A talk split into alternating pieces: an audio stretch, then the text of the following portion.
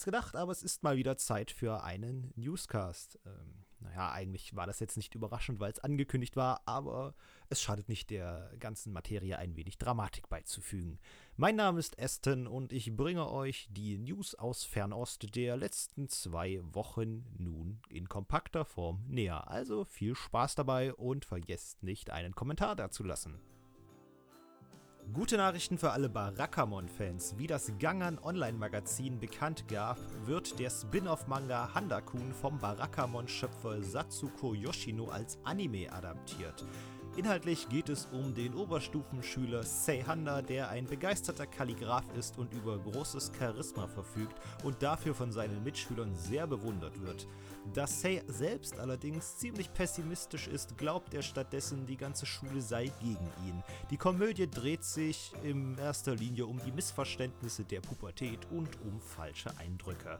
Ein Erscheinungstermin für den Anime ist noch nicht bekannt. Der Spin-off-Manga selbst umfasst bisher vier Bände.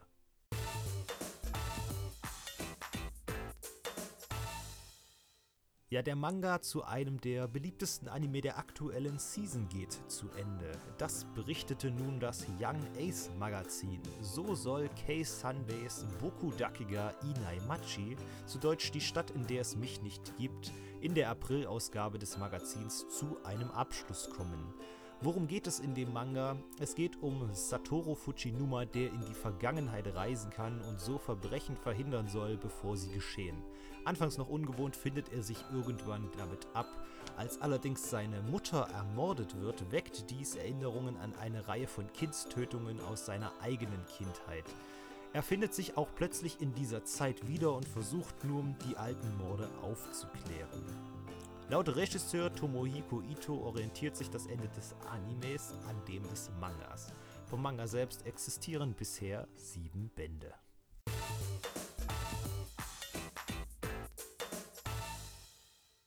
Ja, im Oktober haben wir bereits über ein neues Anime-Projekt zu Excel World berichtet und nun ist auch ein bisschen mehr bekannt. So hat Kadokawas Dengeki Bunko Magazin bekannt gegeben, dass es sich bei Excel World Infinite Burst um einen neuen Film handeln wird, der in Japan am 23. Juli veröffentlicht werden soll.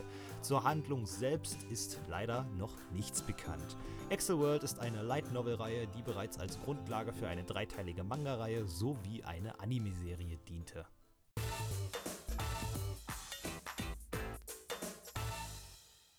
Wenn man sich rein die Menge an Bewertungen hier auf Proxa mal anguckt, kriegt man manchmal das Gefühl, dass Mangas so ein bisschen stiefmütterlich behandelt werden. Deswegen ist es umso erstaunlicher, wenn es dann doch mal ein Schriftwerk gibt, welches eine größere Anzahl an Bewertungen generieren kann. So geschehen beim koreanischen Manhwa Noblesse von Yeho Son und Kwang Soo Lee, der jetzt als 30-minütige OVA veröffentlicht wurde, wie der Webcomic-Publisher Line Webtoon bekannt gab.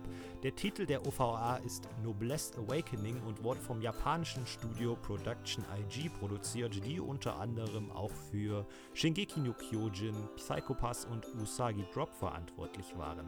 Worum geht es in Noblesse? Es geht um den Vampir Kadis Etrama di Raisil, oh mein Gott, der nach 800 Jahren erwacht und nichts über die moderne Welt weiß und sich deswegen vollkommen verloren vorkommt. Auch bereitet ihm Unbehagen, da er nicht weiß, wo und warum er überhaupt erwacht ist. Er landet durch Zufall als neuer Student an einer Schule und stellt fest, dass der Rektor ein alter Bekannter von ihm ist. Der Manba läuft bereits seit 2007 und umfasst 400 Kapitel. Die OVA könnt ihr euch hier auf Proxa anschauen.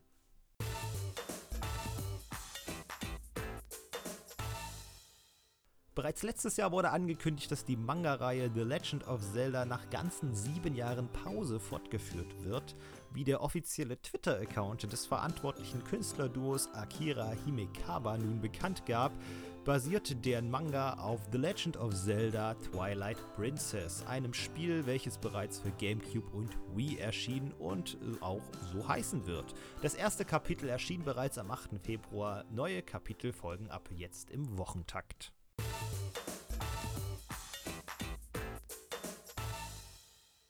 Das japanische Multimedia-Studio Nitro Plus hat einen neuen Twitter-Account eröffnet mit dem etwas kuriosen Namen tbf-pr und auch ein erstes Bild auf diesem veröffentlicht. Es ist ein düsteres in schwarz-rot, das einen Mann zeigt, der scheinbar eine Maske trägt und einen Hut mit breiter Krempe. Nun, was soll uns das jetzt sagen? Was soll euch das jetzt sagen? An sich vermutlich noch nicht viel, allerdings wenn man weiß, dass es sich dabei um die Ankündigung für ein neues Projekt von Gen Urobochi handelt, sollte man auf jeden Fall hellhörig werden.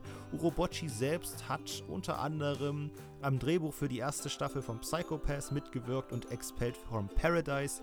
Er schrieb den originalen Fate Zero Roman und entwarf das Originalkonzept zu Alt Noir Zero. Man darf also sehr gespannt sein, was denn hinter der Ankündigung schließlich stecken wird.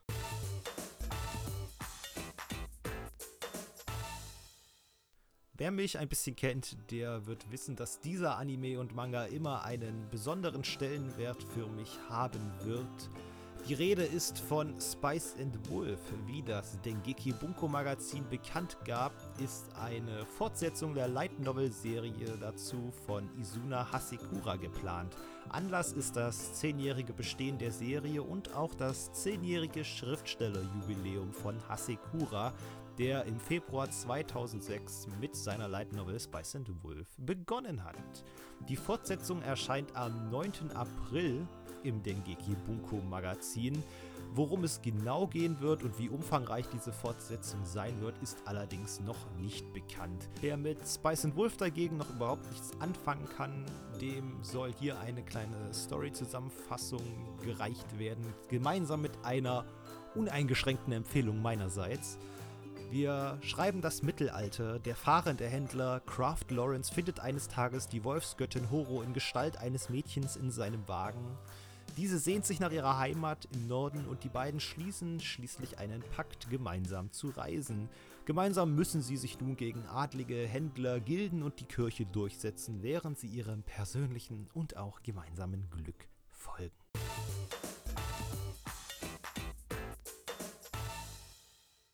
Kommen wir von den internationalen News mal zu etwas heimatbezogenerem und zwar einer für Deutschland interessanten Meldung. KSM hat bereits im letzten August die zwei Filme zu Hunter x Hunter namens Phantom Rouge und The Last Mission lizenziert. Seit Dezember weiß man jetzt auch, wann die rauskommen werden. Phantom Rouge am 1. Mai und The Last Mission am 1. September.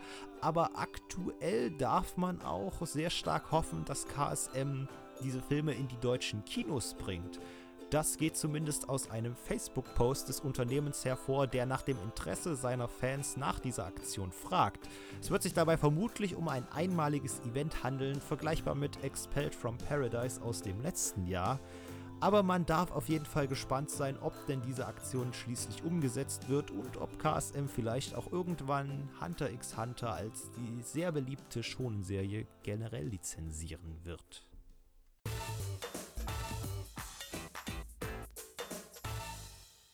Kommen wir zu den letzten beiden Themenblöcken. Der erste, den ich nun spontan Nice to Know getauft habe, die Kurzmeldungen.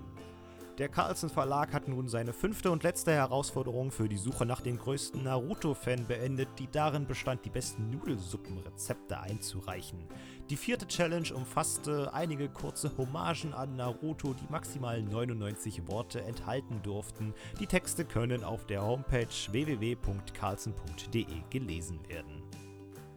Des Weiteren ist nun bekannt, wann das erste Volume zu Durarara hier bei uns erscheinen wird, und zwar am 29. April. Das gab Peppermint Anime im Hangout-Stream bekannt. Die deutsche Synchronisation wird vom Oxygen Sounds Studio übernommen. Wer sich einen Eindruck vom deutschen Dub machen möchte, der sollte mal die Peppermint Anime Facebook-Seite besuchen.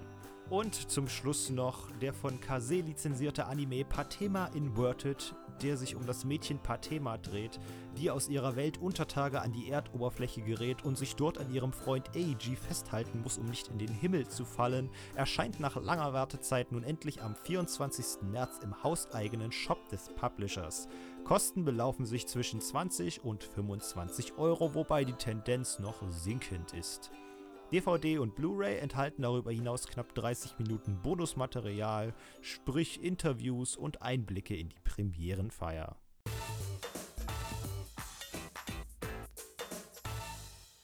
Und der letzte Block für heute. Mal wieder. Hey Mann, wo ist mein Gearsub hin? KSM gab über Facebook bekannt, Akatsuki no Yona Yona of the Dawn lizenziert zu haben. Geplante Veröffentlichung ist Ende 2016 oder Anfang 2017. Die 24-teilige Serie basiert auf dem Manga von Studio Pierrot.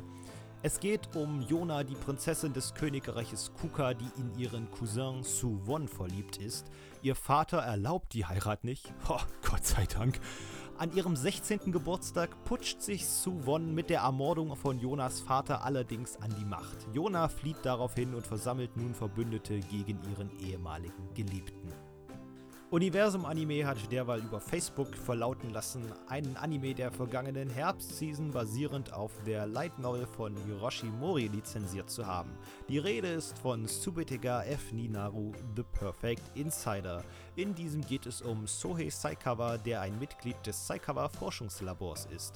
Bei einem Firmenurlaub entdeckt er gemeinsam mit der Tochter seines Mentors eine Leiche, woraufhin die beiden nach und nach einem Serienmord auf die Schliche kommen.